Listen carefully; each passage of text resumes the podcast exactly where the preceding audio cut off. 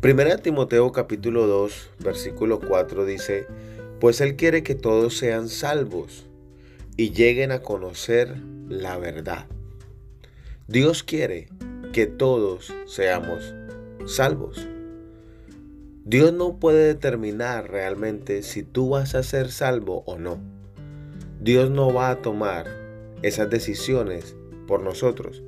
Sin embargo, muchas personas piensan que Dios es el que va a determinar quiénes van al cielo y quiénes van al infierno.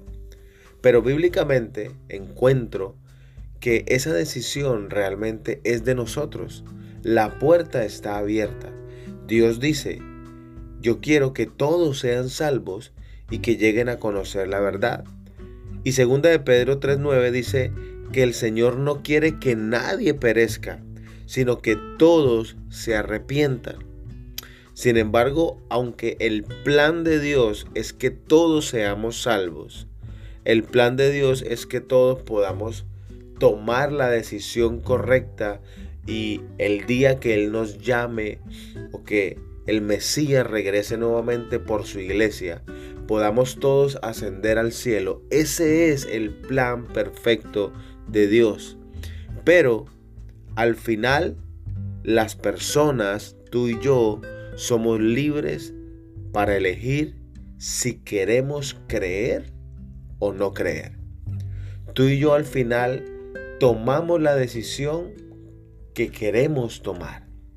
Tú y yo hoy en día vivimos en base a decisiones.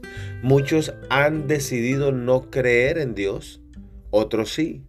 Muchos han decidido aislarse de Dios otros han decidido permanecer cerca de Dios. En este año que hemos transcurrido a nivel mundial, muchos decidieron apartarse de las congregaciones, otros decidieron seguirse congregando a pesar de todo. Unos decidieron empezar a observar y escuchar los predicadores o pastores a nivel mundial, el que más le guste, hay para todos los gustos y los deseos. Otros decidieron quedarse fieles en sus congregaciones. Al final, Dios nos dio la decisión a cada uno de que podamos elegir lo que queremos. Y en la salvación es igual. Dios quiere que todos seamos salvos. Pero al final, la decisión es tuya y es mía.